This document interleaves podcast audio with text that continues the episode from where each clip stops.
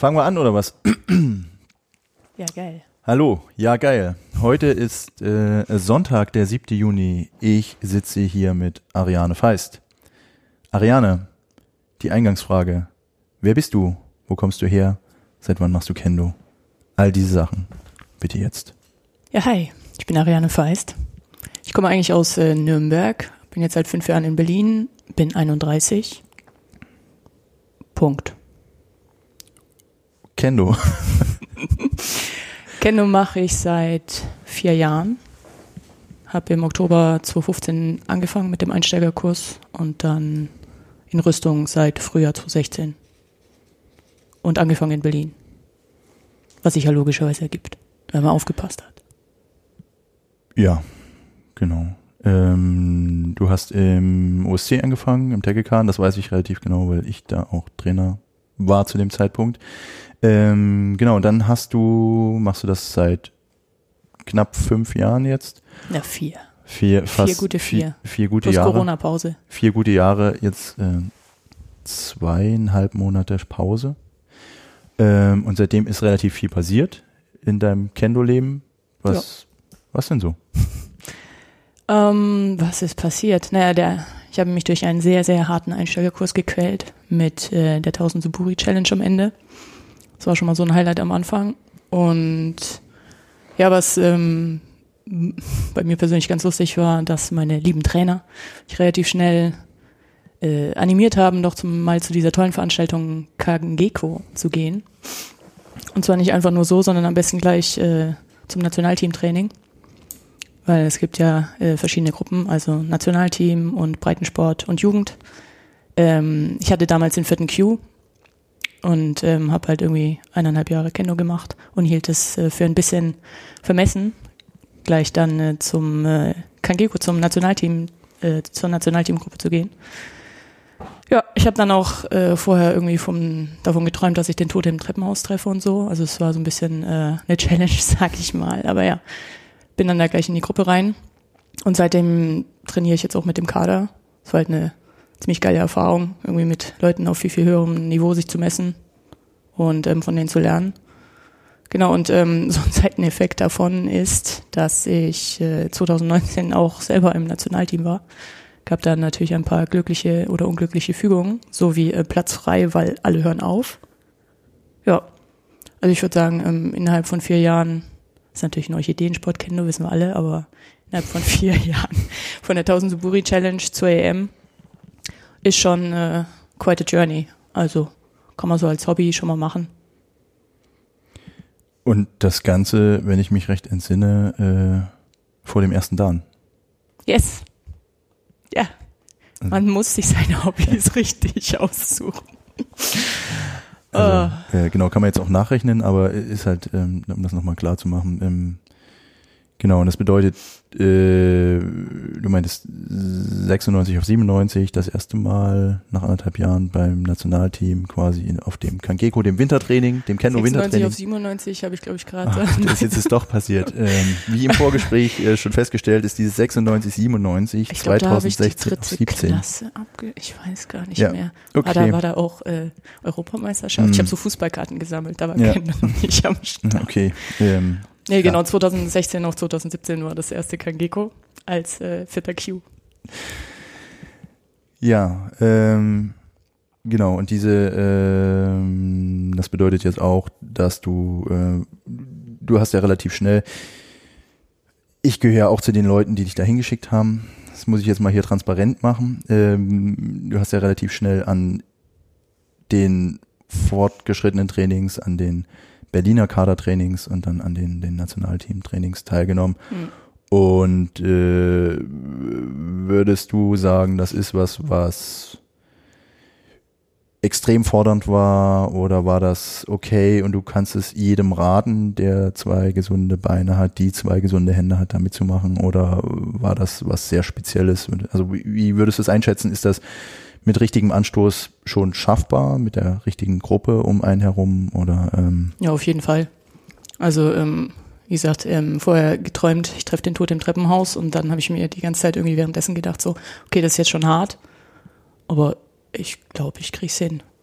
Also was jetzt so anstrengungsmäßig ähm, angeht, kommt da ist natürlich auch eine Mindset-Frage und ähm, wie vielleicht generell das Level ist in dem Verein, wo man, äh, wo man regelmäßig trainiert. Also macht man da schon mal äh, Kakarigeko im normalen Training oder hat man von Kakarigeko mal gehört und hat das auch mal äh, geYouTubed oder gegoogelt, aber hat selber noch nie erfahren. Also kommt natürlich ein bisschen drauf an, wo man herkommt, aber äh, eigentlich noch mehr, wenn man das halt sonst nicht machen kann.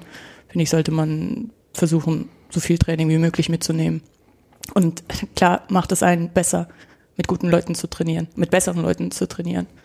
Und ähm, ja, man sollte sich einfach freuen, dass wir eben Kendo machen, wo man die Chance hat, mit dem Nationalteam zu trainieren. Also wenn ich jetzt mich für Fußball entschieden hätte, sage ich mal so, dann ähm, mit Podolski zu kicken oder keine Ahnung, wer jetzt gerade äh, der Traum, der feuchte Traum aller 13-jährigen Jungs ist.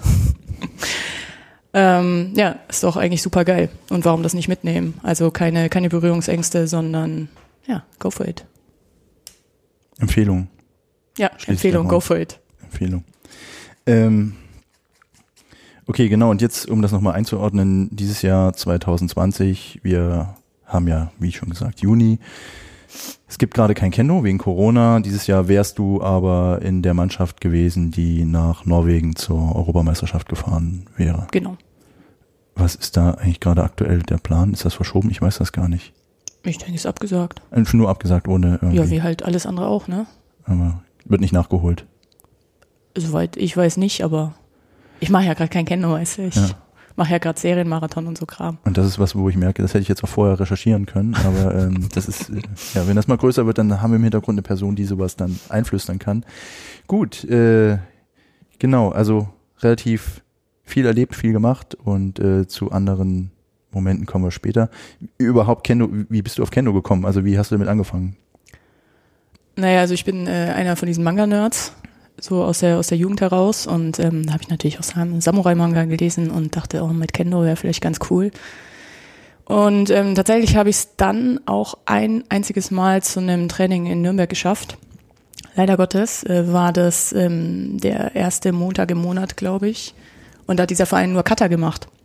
Und dann habe ich halt irgendwie, ich weiß gar nicht, ob die die erste oder die, ja, die erste oder die dritte, irgendwie sowas, ähm, halt Cutter gemacht und äh, dachte so, ja, okay, das äh, ist ja jetzt ganz nett, aber das überfordert mich jetzt erstens ein bisschen, dieses Schwertballett und irgendwie, naja, keine Ahnung. Und dann hat der Verein auch zwei, zwei oder dreimal die Woche trainiert.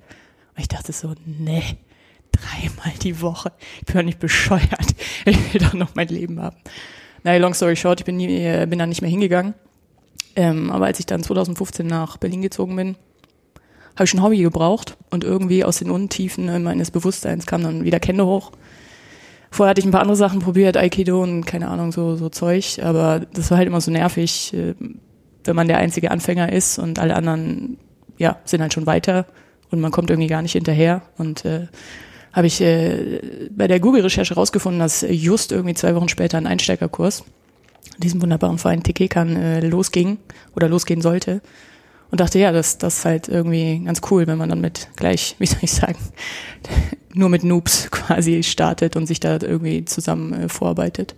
Genau. Und äh, ja, dann habe ich damit angefangen und war, würde ich sagen, instant hooked. Denke jetzt natürlich manchmal, na, hätte ich mal, wäre ich mal mit 16 noch ein zweites Mal hingegangen, ne? Und warum gibt's überhaupt Cutter? Aber ja, äh, so kam das dann. Verspätete Liebe quasi. Genau, aber da bist du auch jetzt in der Reihe schon die zweite Person, die zweimal angefangen hat. Tja, Spannend. tja, so ist das. Das ist, ähm, ja, Manchmal dauert's halt ein bisschen. Schauen wir mal, ich werde dann auch noch Statistiken erheben und äh, genau, wir kommen auch noch an einen anderen Punkt. Ähm, ja. Wo es dann spannend wird zu sehen, wie die Auswertung äh, über diese Ereignisse ähm, sich darstellt. Ähm, die genau, du hast damals angefangen, weil wie viele du das irgendwo gesehen hast und war es dann auch so, wie du es dir vorgestellt hast, als du das zweite Mal angefangen hast? Naja, ich muss ehrlicherweise sagen, so viel, ich hatte eigentlich gar nicht so eine Vorstellung. Also ich dachte halt irgendwie Kendo und mit dem Schwert kämpfen vielleicht. Aber ich habe kein einziges Mal vorher mir Kendo angeguckt gehabt. Ah, Und ähm, ja, manchmal habe ich einfach so Ideen und dann wurscht. Naja, dann geht's ja erstmal ohne Rüstung los. Und ähm, muss halt schon, also ich habe vorher schon auch Sport gemacht, aber es war halt körperlich viel intensiver. Ich hatte es mit dem Schreien auch nicht auf dem Schirm.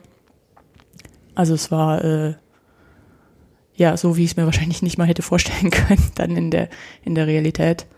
Aber genau dieses dieses fordernde und irgendwie eigentlich ist man jetzt schon bedient und da muss man aber noch mal eine Runde irgendwie in die langen Bahnen laufen.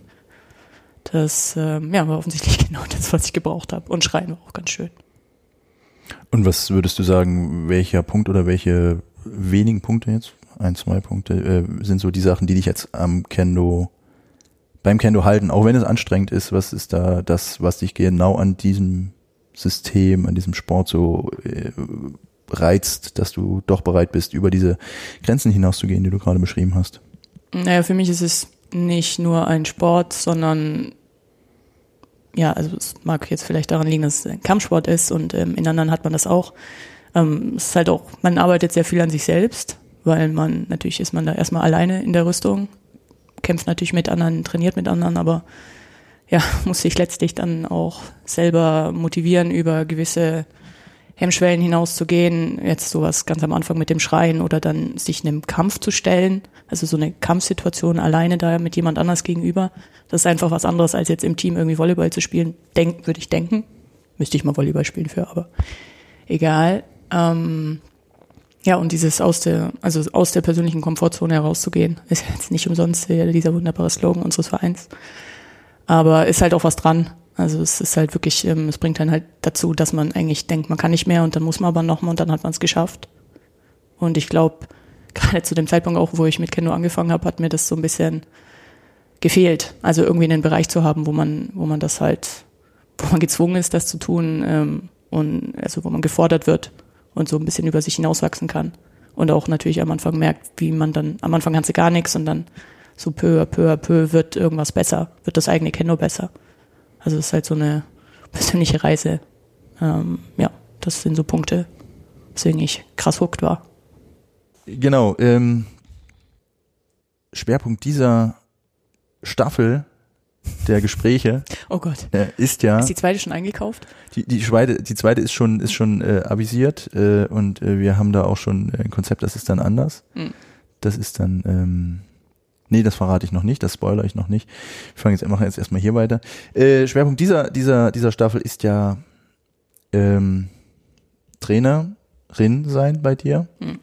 das äh, ähm, Veranstalten von Trainings das Training geben die Ideen wie jetzt nochmal die grobe Frage, ähm, seit wann, was, was gibst du für Training? Seit wann gibst du Training? Wie hast du damit angefangen? Wie kamst du dazu? Wie kam es dazu, dass du ähm, Training- das erste Mal Training gegeben hast, das zweite, dritte Mal?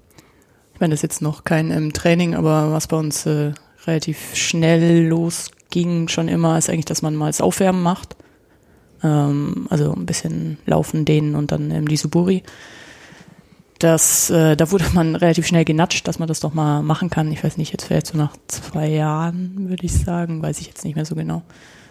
Ähm, und das ist, glaube ich, schon mal so der, der erste Step, den man wirklich relativ schnell machen kann und vielleicht auch sollte, weil irgendwie diese Erfahrung auf der anderen Seite zu stehen, da meint man immer, dass das zu, ähm, zu früh ist. Aber jetzt, ja, wie gesagt, gerade sowas wie Aufwärmen, das äh, ist jetzt auch kein Hexenwerk. Ähm, das erste Training, also da war ich jetzt auch nicht, habe ich nicht sofort hier geschrien, aber wurde dann auch mal so, ja, kannst du nicht mal machen. Ähm, war dann vielleicht so nach ja, zweieinhalb, zweieinhalb Jahren vielleicht auch mehrmals so ein, so ein Lückenfüller. Ähm, so ja, irgendwie war jetzt sonst keiner da, aber es ist wahrscheinlich genau das Richtige, einfach ins kalte, ins kalte Wasser geschmissen zu werden. Und ja, ich meine, ich habe dann einfach so ein bisschen mich an den Trainings, äh, die ich selber mitgemacht habe, orientiert. Natürlich erstmal so versucht, ey, okay, das mache ich so wie der und das mache ich so wie der. Ähm, was denke ich auch für den Anfang völlig okay ist. Dass man sich einfach Sachen, die bei anderen gut funktionieren, äh, dass man es erstmal so selber macht.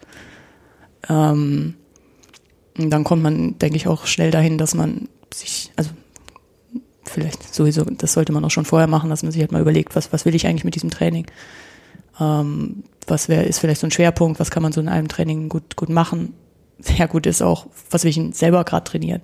Sich, äh, sich das zu fragen, weil, äh, also erstens, ähm, ja, weil das wahrscheinlich auch sinnvoll ist für die anderen, aber vor allem, wenn ich das selber übe, worauf ich jetzt gerade Bock habe, dann kann ich es wahrscheinlich auch den anderen mit Spaß vermitteln.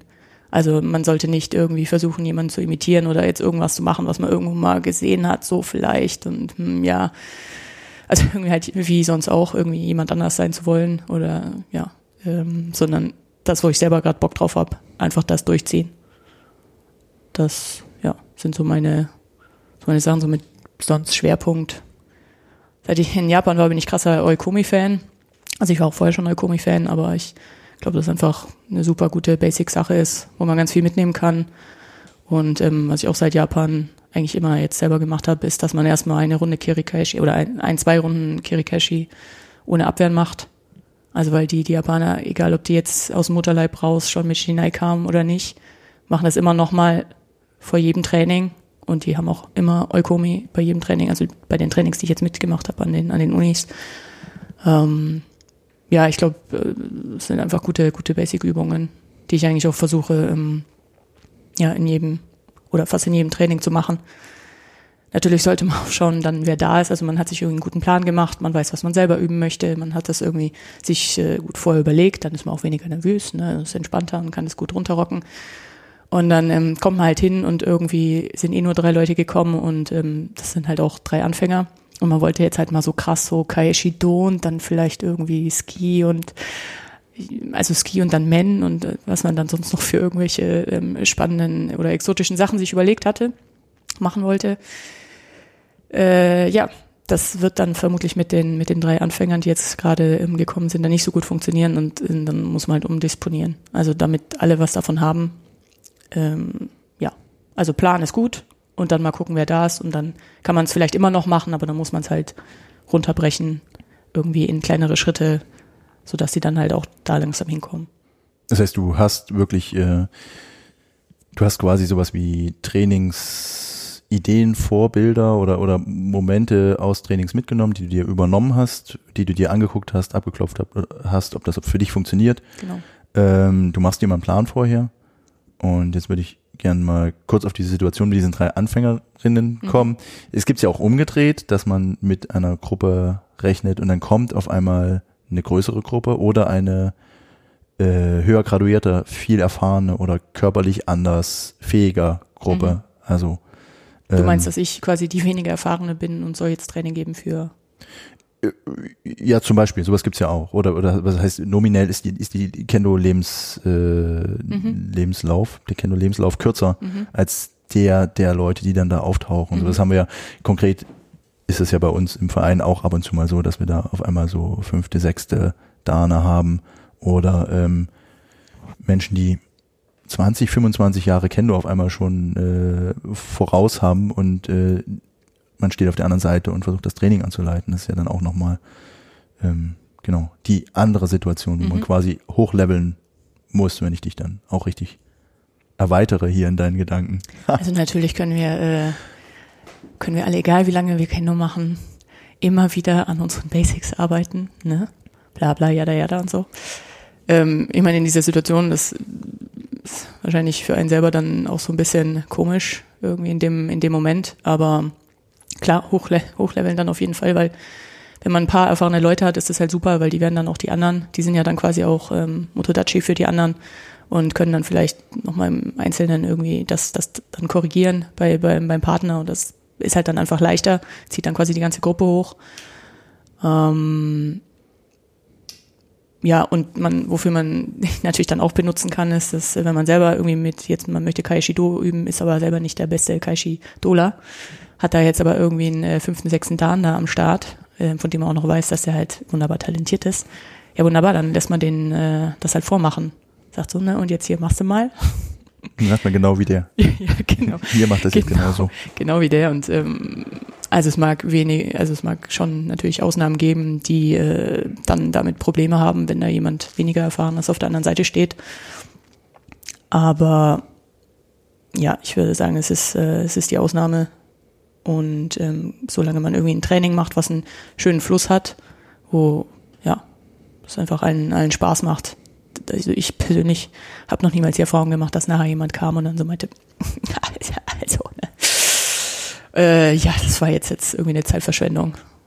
Also ist ein gutes Standardtraining ist jetzt auch kein Hexenwerk.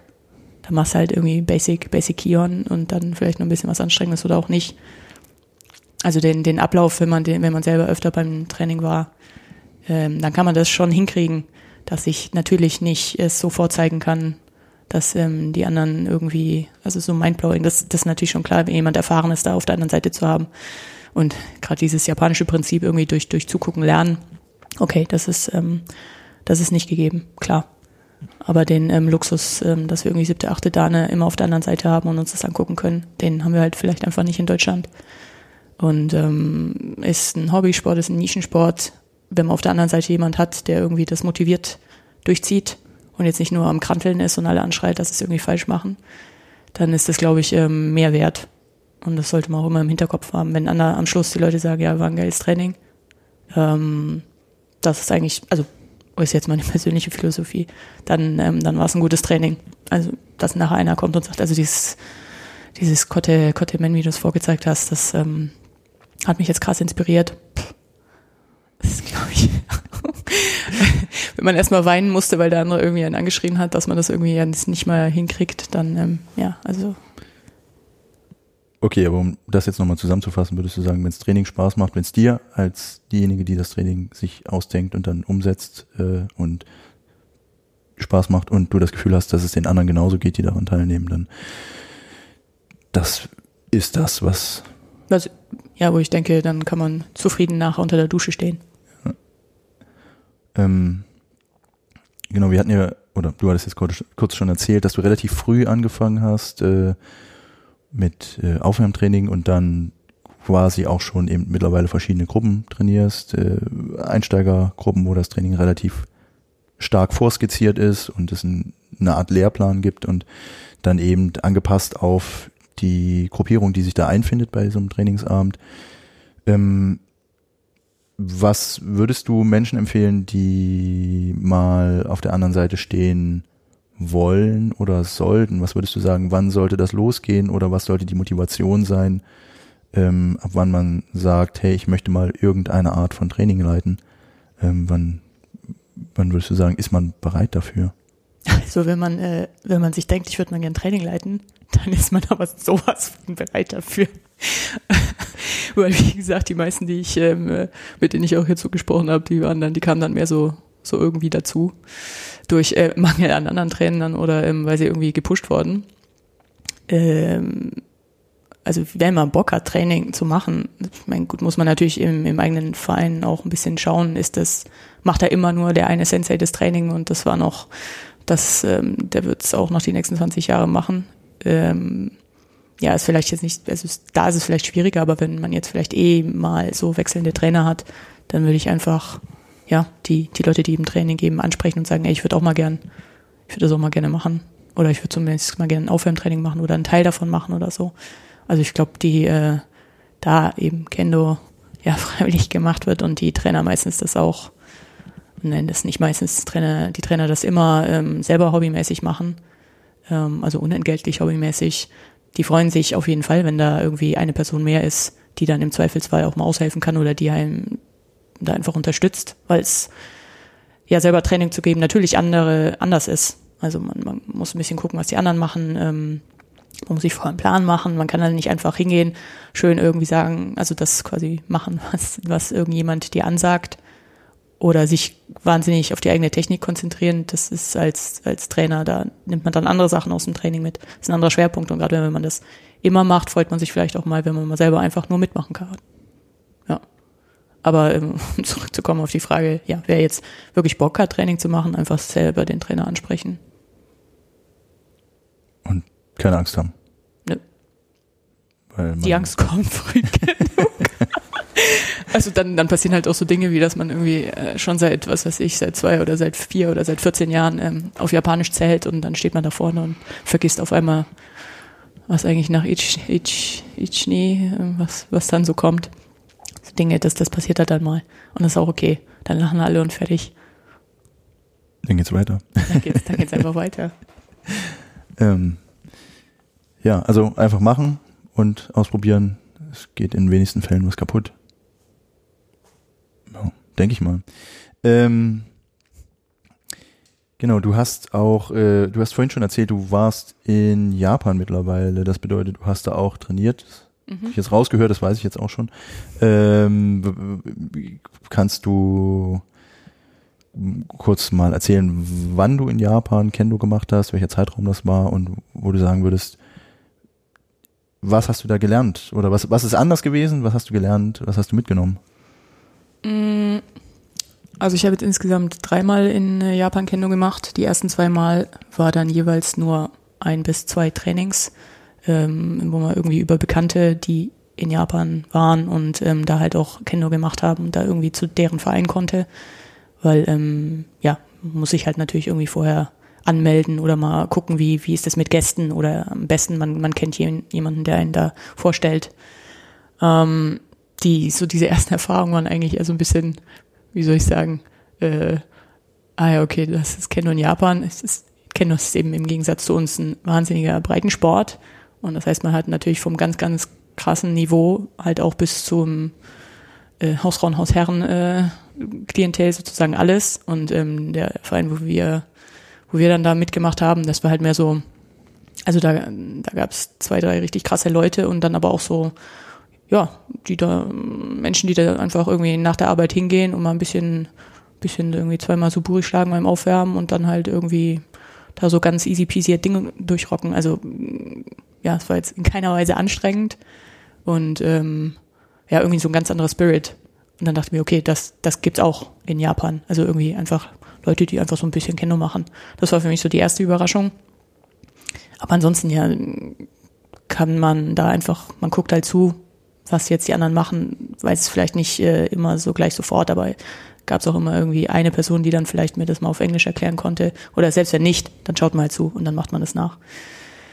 Ähm, und das dritte Mal, da war ich ja dann gleich zwei Monate in Japan, jetzt äh, 2019 im Herbst und habe da an der Uni mit trainieren können, also auch über, hatte ich mal im Seminar den Sensei kennengelernt, ähm, Alex Bennett, und ähm, der hat mir den, den Kontakt vermittelt, also weil da konnte man jetzt auch nicht einfach so natürlich reinschneiden. Ähm, das war dann, das war dann nur Kendo, quasi fast fast zwei Monate nur Kendo.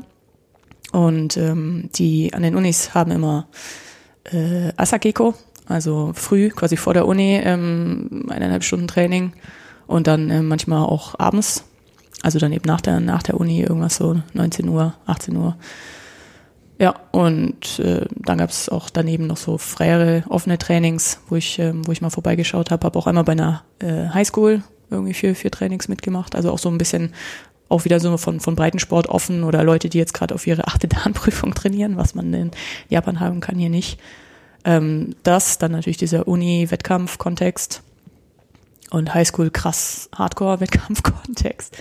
Äh, Es war sehr spannend zu sehen, also diese, diese unterschiedlichen Levels zu sehen und natürlich dann noch die unterschiedlichen Trainingsformen. Ähm, ja, eine ziemlich, ziemlich coole Erfahrung. Was war die Frage? Muss ich jetzt mal im Kopf zurückspulen. Ich habe gefragt, du warst da, Ich war da. du hast da mitgemacht. Wie oft hast du dort teilgenommen und äh, wa- was genau, was wa- was ist ich glaube, du hast alle Fragen beantwortet. Was ist anders? Du hast es anders eingeordnet. Zum ist es halt eher, wie du sagst, Breitensport, das bedeutet, ähm, ist es Vergleich zu vergleichen mit sowas wie Fußball oder sowas, Ja. also wie, du- wie auch du hast halt, man macht es spielt, wobei noch, ja doch, eigentlich kann man Fußball auch relativ lange spielen, wenn man sich nicht so hart verletzt. Ähm, aber es ist so ungefähr so ähnlich. Äh, ähm, man macht es einfach sein Leben lang und äh, es ist einfach, Ja, und man fängt halt auch äh, in vielen Fällen sehr früh an, was, äh, was man halt, was man natürlich merkt. Also ich meine, an der Uni war ich teilweise, wie soll ich sagen, auch überrascht. Gut, kann ich jetzt natürlich, ne? Also ähm, alle hohen Senseis schlagen mich jetzt, aber ähm, ich würde sagen, trotzdem, ich kann es beurteilen, wie es aussieht. Teilweise war es schon eigentlich so ein bisschen eher so ein kradeliges Kendo. Bei manchen, bei, bei einigen und ähm, das dann doch überraschend, weil man sich so dachte, ne, ihr macht das doch schon jetzt seit irgendwie 15 Jahren, keine Ahnung. Ähm, aber die Grundlagen waren halt bei allen, also auch die, die irgendwie beim Kirikaishi so, also krass ja, irgendwie eine sehr Freestyle-Form hatten, sage ich jetzt mal so. Ähm, Tinch zum Beispiel war halt, äh, war halt bei allen geil. Irgendwie, also das, das merkst halt dann irgendwie, dass die, ja, dass die Grundlagen halt einfach sitzen. Das, äh, ja, mag jetzt auch vielleicht am, also mag an der langen Zeit liegen, mag an dem Training da liegen, worauf setzen die Schwerpunkte. Äh, mag viele Gründe haben, aber das, das, das war dann auch krass. Irgendwie, wie halt, wie es bei allen ploppt, wenn man da auf den Kopf, äh, wenn die da auf den Kopf hauen. Das ist schon, schon geil. Und es ist, äh, es ist auch ein anderes Kendo als, äh, wie soll ich sagen, das, das vielleicht mehr körperliche europäische Kendo. Also es ist jetzt auch so ein, wie soll ich sagen, so eine Binsenweisheit, aber es sieht halt anders aus bei den Japanern. Gibt es auch ganz viele Gründe für, aber es ist, es ist ein anderes Kendo und wenn man da hinkommt, muss man sich auch erstmal ein bisschen, vielleicht ein bisschen umstellen. Also man kann natürlich trotzdem so seinen Stiefel weitermachen, aber das äh, clasht dann irgendwie ein bisschen. Also es ist dann vielleicht äh, auch eine gute Erfahrung, da mal hinzugehen und ähm, mal zu merken, ja, okay, krass, so, so geht's auch. Und sich dann halt vielleicht, also vielleicht können wir das gar nicht so eins zu eins. Also wir, wir können vielleicht kein japanisches Kendo machen, weil wir halt kein Japaner sind. Ähm, also weder die lange Erfahrung haben, noch was auch, was auch immer. Aber ähm, ja, man kann sich auf jeden Fall mal inspirieren lassen und sich vielleicht so ein paar Sachen, paar Sachen davon mitnehmen. Also deswegen, ich meine, wenn ich jetzt meine, mein erstes Mal in Japan äh, bin und vielleicht ein, zwei Wochen nur Zeit habe, egal ähm, wie passioniert man Kendo-Macher ist, ich finde es legitim, wenn man die Rüstung zu Hause lässt.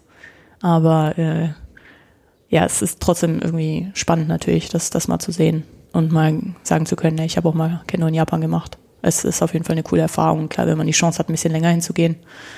Ähm, bin leider nicht als ähm, Shell-Monster zurückgekommen, aber ich würde sagen, so ein paar grundlegende Sachen sind zumindest ein bisschen besser geworden und es ähm, war halt daneben auch die geilste Zeit in meinem Leben. So, muss ich mal. Allein dafür hätte es sich, hat ja, sich ja also, schon gelohnt wahrscheinlich. Ja, dann, genau. Oder? Also wie gesagt, kein Schiai-Monster, aber ich meine, hey, es äh, war halt eine richtig geile Zeit gute Wochen, zwei, gute zwei Monate gehabt. Ja, ich war so, so glücklich. Ja. Kannte ich mich gar nicht. Oha. okay, das ist jetzt auch wieder für äh, eine. Das schneiden wir jetzt raus. Äh, nee, das, das können wir drin lassen, aber das ist auf jeden Fall, äh, das kann man in, einer, in einem anderen Themenstrang weiterführen. Aber das ist dann Staffel 15. Staffel Psychologische 15. Traumata. Was ist aus dir geworden? Psychologische Traumata und äh, wie das im Kendo sich zeigt. Welchen wo hast du geblinkt und bist du diese Straße dann weitergefahren?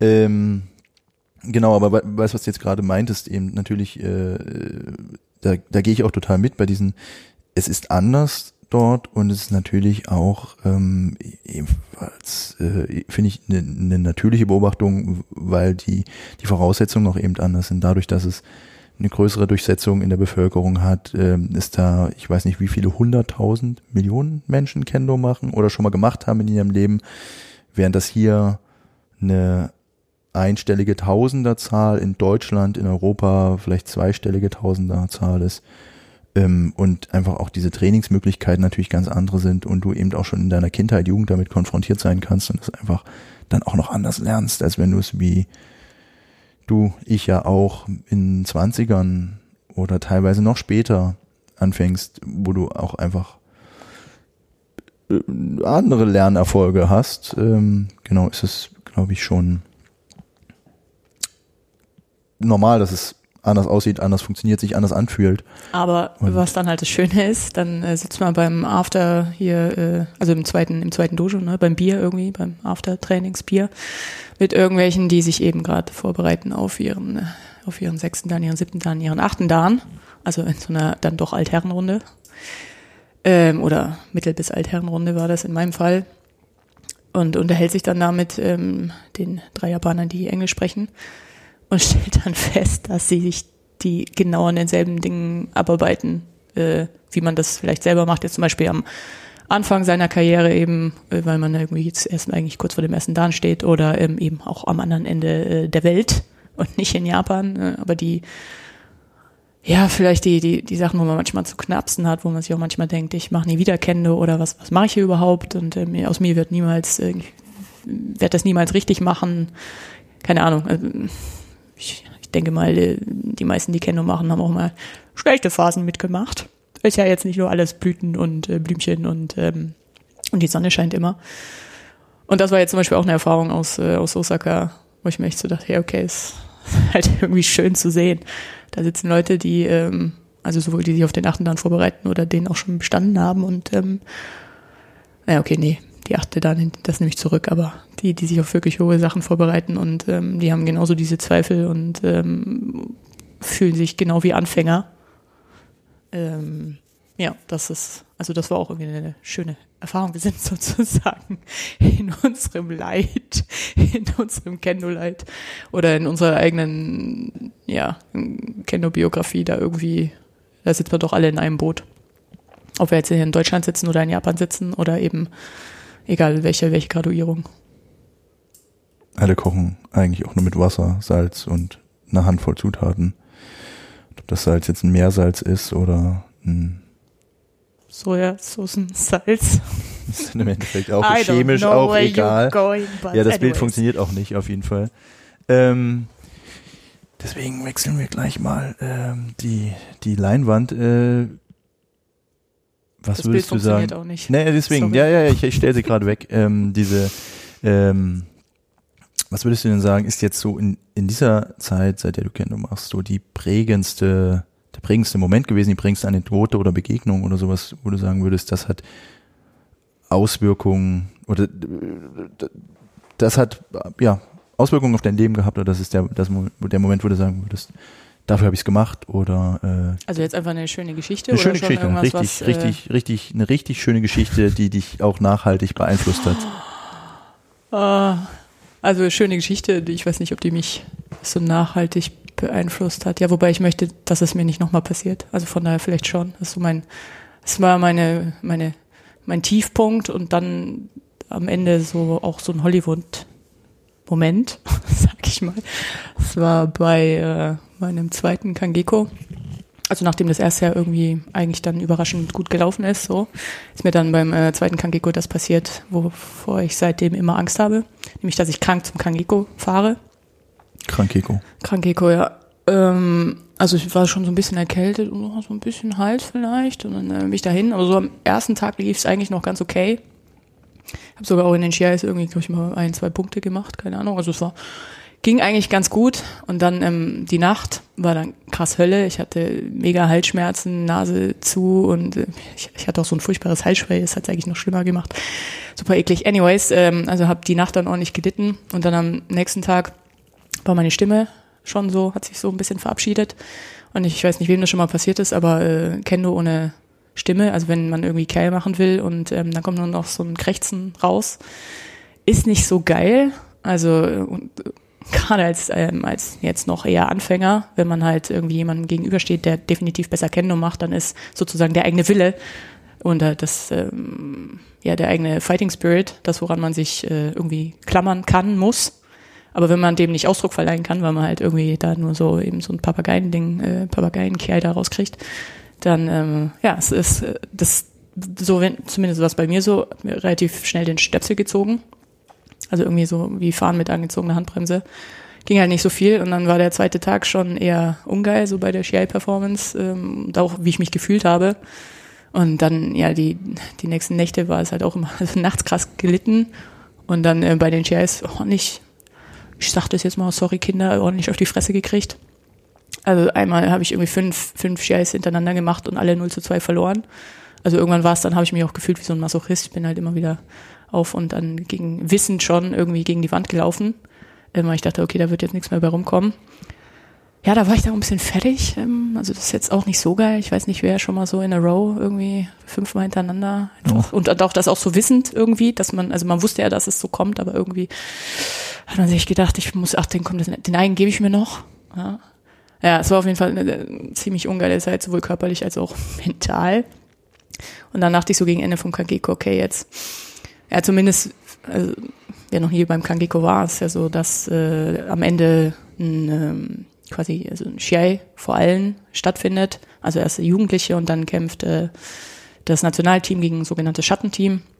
Also quasi die besten aus, äh, die besten Kader, nicht Nationalteam, aber Kaderleute und ähm, die besten aus dem Breitensport gegen eben die Nationalteamgruppe äh, oder die, die das, das Nationalteam. Ja, ähm, und dann dachte ich, äh, dass jetzt nach meiner wunderbaren Performance zumindest mir das Leid erspart wird und ich nicht zum, also nicht beim Schattenteam mitkämpfen muss. Ja, dann wurde ich nominiert und sollte auch noch im äh, Schattenteam kämpfen. Dachte, what the fuck, habt ihr nicht zugeguckt? Irgendwie die ganze Zeit ich hier nur, nur am Abkacken und ähm, kein, kein Kerl überhaupt und sowieso. Und jetzt soll ich mich quasi noch vor allen Leuten, vor allen Leuten, vor großer, vor großer Bühne, wollt ihr mich auch noch demütigen? Was soll die Scheiße? Ich, das war, das war echt so da ist irgendwas in mir kaputt gegangen. Und dann hatte ich ähm, Sabine, äh, also wusste ich äh, ja schon vorher, dass ich Sabine Nuding als, als Gegnerin hatte. Da weiß ich noch, dass ich wie ich so, also ich war echt durch, komplett. Ähm, man ist ja auch dann übermüdet, ne, und alles, was halt so ist beim Kangeko. Und dann lag ich so in der Mittagspause vor diesem, vor diesem Shai, so im Bett. Und habe irgendwie so, wie so ein Mantra, ich, also ich wusste, dass Sabine Nuding gerne ähm, Coté schlägt. Und dann habe ich irgendwie, habe ich einfach gedacht, okay, sie wird angreifen, sie wird Coté schlagen und du machst Nuki. Du ziehst die Arme hoch und dann haust hier einen Men rein. Ziehst die Arme hoch, haust hier einen Men rein. Und mein Zimmerpartner kam dann auch rein und hat mich da irgendwie so in diesem, also ich glaube, der dachte da auch kurz, irgendwie, bei mir ist jetzt, ist jetzt alles vorbei. Äh, ja, und dann ähm, kam eben diese, diese finale Demütigung. Ähm, das wäre eben in dem Hollywood-Film, wäre es jetzt das, das große Finale. Ja, und dann ähm, kommt halt Hajime. Sabine Nuding äh, geht auf äh, Coté. Ich ziehe die Arme hoch und ähm, hau ich halt einen Men rein. Muss ein Punkt. So in den ersten vier Sekunden äh, von dem Shiai. Und ich dachte so, okay, äh, ja, hm. Ja gut, und dann, dann an den Rest kann ich mich eigentlich nicht mehr so, äh, nicht mehr so wirklich erinnern, aber ich, ja, irgendwie ist wahrscheinlich bei uns beiden was kaputt gegangen. Auf jeden Fall habe ich nach äh, einigen hin und her dann noch einen Punkt gemacht und hab halt, äh, ja, bin mit äh, 2 zu 0 vom Platz gegangen gegen äh, ein, National, ein Nationalteammitglied. Und es war so, ja, dann, dann wäre der Hollywood-Film jetzt zu Ende. Es war für mich irgendwie schon, äh, also es war, ich möchte da nie wieder zurück. Ich habe wirklich, äh, wirklich krass gelitten, aber es hatte zumindest ein Happy End. Ja, das ist so meine, meine persönliche Lieblingsanekdote. Das heißt, ähm, ein großes Hallo-Mentaltraining funktioniert. Das kann man so sagen. Und es gibt immer ein Happy End irgendwo. Nee, es gibt nicht immer ein Happy End. Aber es, es gibt diese, es gibt eben Kendo äh, immer mal wieder so Momente. Ich sag dann immer, die packe ich jetzt in meine, in meine äh, Hello Kitty Box. Also einfach so, man ganz, ganz lang läuft nichts und dann auf einmal hat man irgendwie, ja, ist halt ein Shell, wo man dann irgendwie einen richtig geilen Punkt macht oder ähm, auf einmal klappt irgendwie was oder man hat so, ein so ein Gefühl in dem Training, so, ah, okay, geil. Und äh, weil Kendo, ähm, so wie ein mal meinte, ist irgendwie 98 Prozent Leiden und so ein, zwei Prozent Spaß.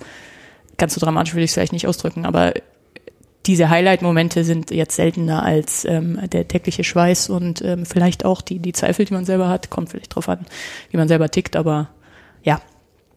Also man geht schon öfter mal nach Hause und denkt sich so, oh, ich kann gar nichts. Geht mir zumindest so. Als dass ich jetzt nach Hause gehe und mir denke, oh Mann, Ariane, bist schon, ist schon eine geile Kindersocke.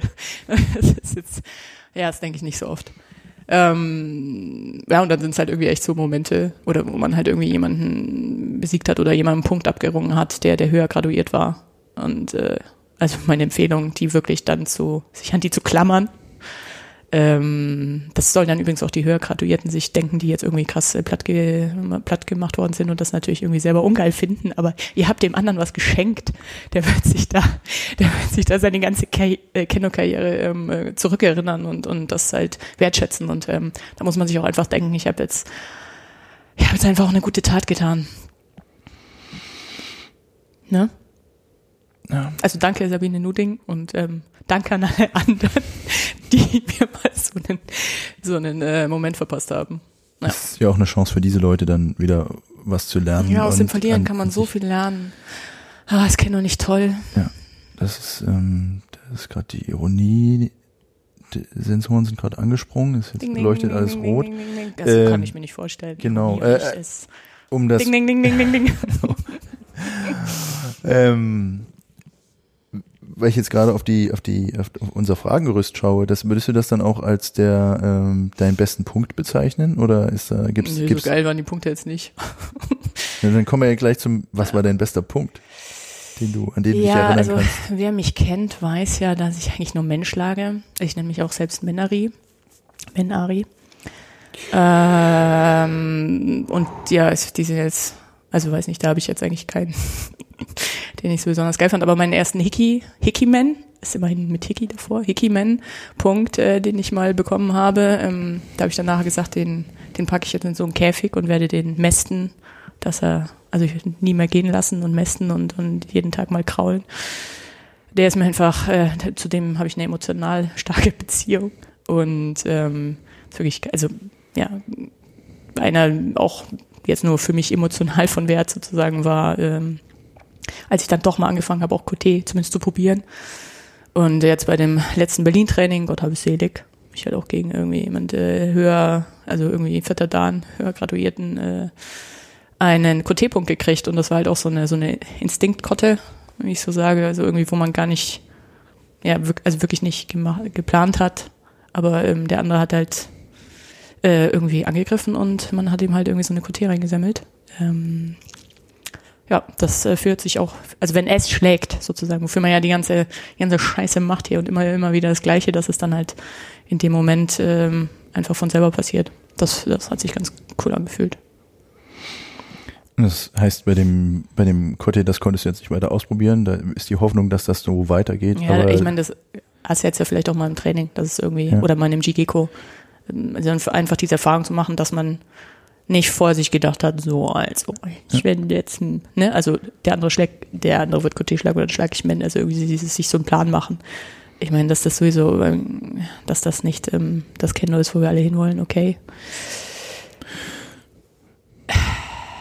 Also Frage. anders, anders. Man kann sich halt nicht irgendwie einen Schlachtplan machen. Man muss den anderen natürlich schon noch mehr dazu, dazu bringen oder dann irgendwie darauf reagieren, was der, was der andere sagt, äh, was der andere macht. Aber ja, irgendwie, dass es halt dann einfach passiert, dass man irgendwie die, die Technik, die man die ganze Zeit übt, dann wirklich abrufen kann. Aber nicht, weil der Kopf gesagt hat, ich mache das jetzt, sondern weil der Körper es dann einfach macht.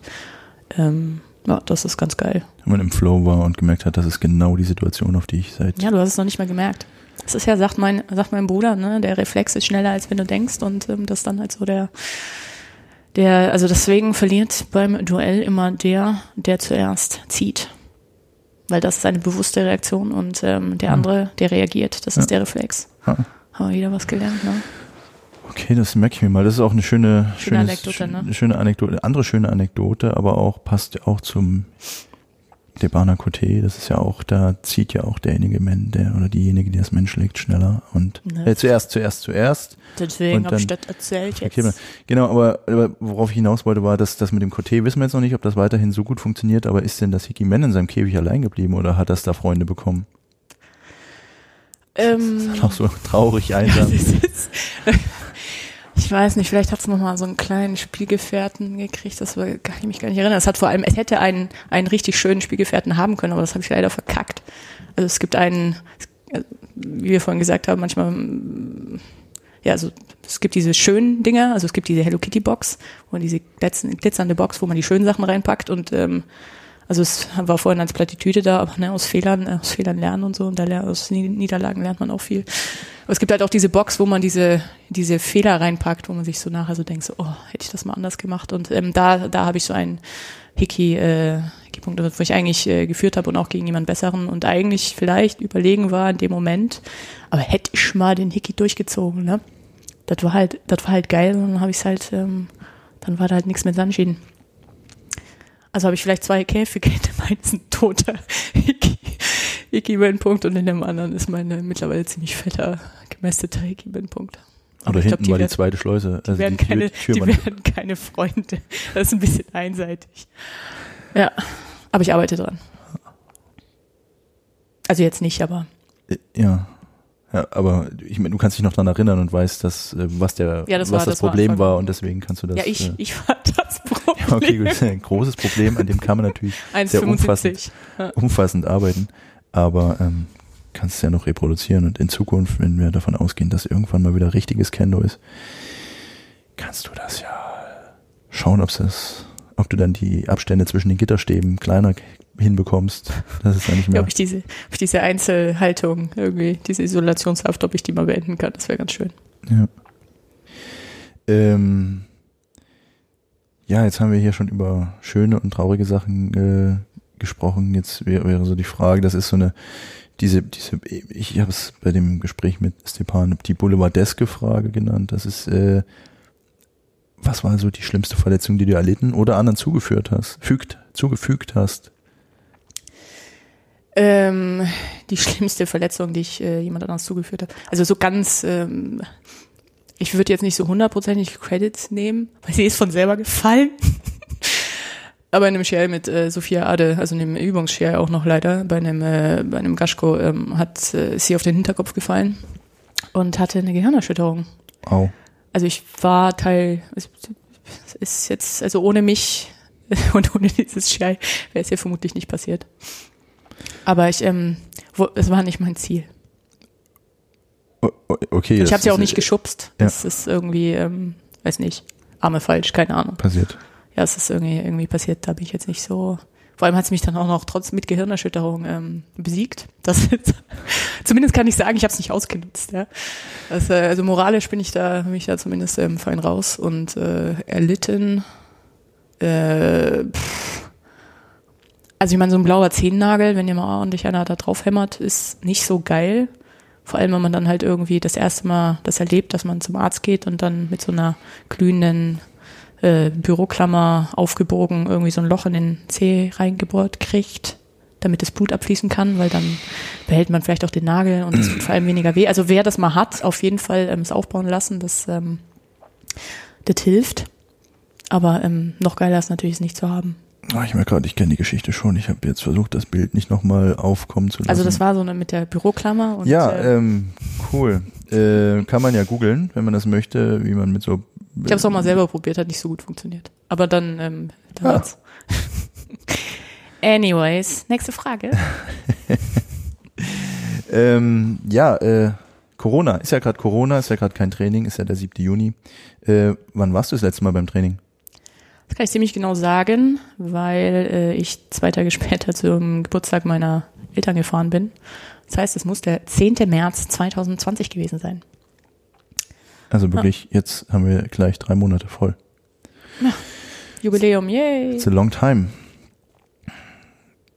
Dann kommen wir an diesem Punkt zur Schnellantwort-Oppositionsfragerunde. Oha. Das Konzept ist dir jetzt schon bekannt, weil du den Fragebogen kennst und wir darüber gesprochen haben. Also ich ähm, sage was und dann stellst du die nächste Frage. Genau, ich für alle HörerInnen ähm, am anderen Ende des Gerätes, äh, nee, am Empfänger. Ähm, ich stelle A, Variante A und B vor und du sagst A oder B. Krasser psychologischer Und ich Test. versuche keine, ist jetzt, ich weiß nicht, ja, werden wir sehen, da- daraus ergibt sich natürlich ein Bild. Geht ja hier viel um Bilder. Wir, ähm, ich stelle keine Nachfragen. Wenn du gern was erzählen möchtest, ist es dir nicht verboten, aber eigentlich geht es um Geschwindigkeit. Eigentlich, eigentlich halt die Klappe.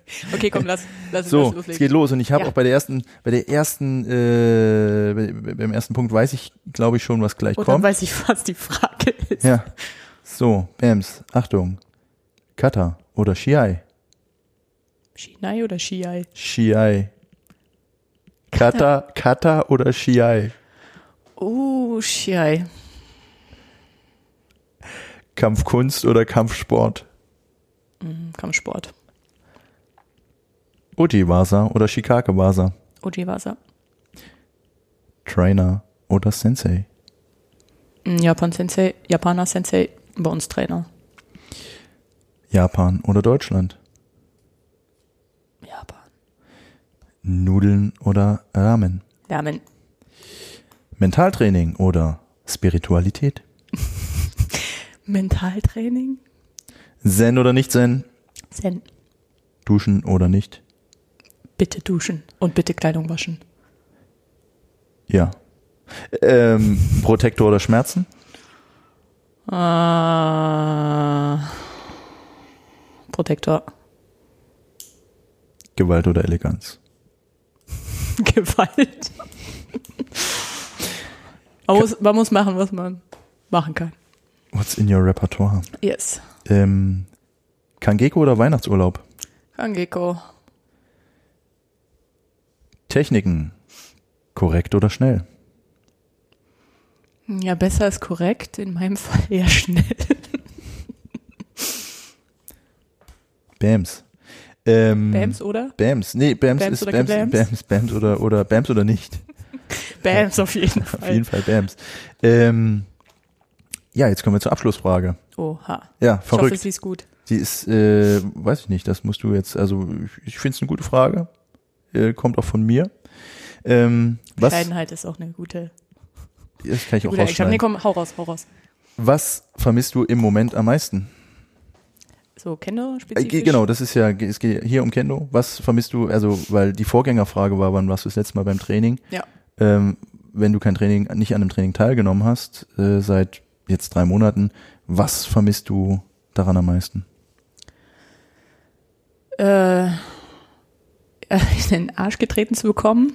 Also irgendwie, ich habe jetzt ein bisschen irgendwie, keine Ahnung, es versucht so mit Laufen zu kompensieren oder so Kram, aber irgendwie, wenn man als ganze Gruppe zum Beispiel äh, Kakarigeko macht oder irgendwie bei Ökomi nochmal eine Runde und eigentlich ist man schon bedient, dann ähm, ja, so mit dem, mit dem Spirit kann man dann halt irgendwie noch eine Stufe weitergehen und ähm, ist dann halt nachher fertig und zufrieden. Und ähm, irgendwie dieses, das kann ich so alleine für mich nicht ganz so reproduzieren. Also ich kann vielleicht einmal sprinten, aber beim zweiten Mal denke ich mir dann schon so, oh ja. Also das, ähm, das fehlt mir so ein bisschen tatsächlich dieses gezwungen werden, nochmal ein, eins mehr zu machen. Und dann natürlich dieses, dieses körperliche Gefühl, dieses komplett fertig sein. Und dann danach aber auch so, okay, es ist vorbei, Halleluja. Ja, das, das ist es. Das war jetzt eine gute Frage oder eine gute Antwort. Yes. F- Also finde ich jetzt.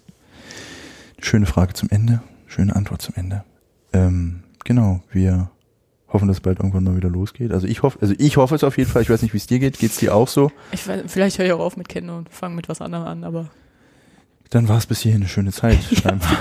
Dank, danke Kendo für die vier geilen Jahre. Es war, und es liegt nicht an dir, es ist, du bist ganz wunderbar wirklich, aber vielleicht bin ich einfach nichts für dich. Ich hoffe, dass du andere tolle Menschen findest und andere tolle Trainer. Nee, ähm, Bullshit, mal, mal gucken. Ne? Also ich, ich hoffe, ich komme wieder rein. Aber ähm, ja, wird sich zeigen, ne? Werden wir sehen. Ansonsten kriegt das jetzt historischen Wert. Dieses Gespräch. Mit Ariane Feist. Und Alexander Triebsees mit den geilen Fragen. Äh, den geilen Fragen, genau, aber, aber ich, ich wollte jetzt gerade, ähm, bringen wir es zum Abschluss. Okay. Ariane, Dankeschön Danke dir. für das Gespräch. Äh, bis bald im Dojo. Hi. Tschüssi. Arigato gozaimasu.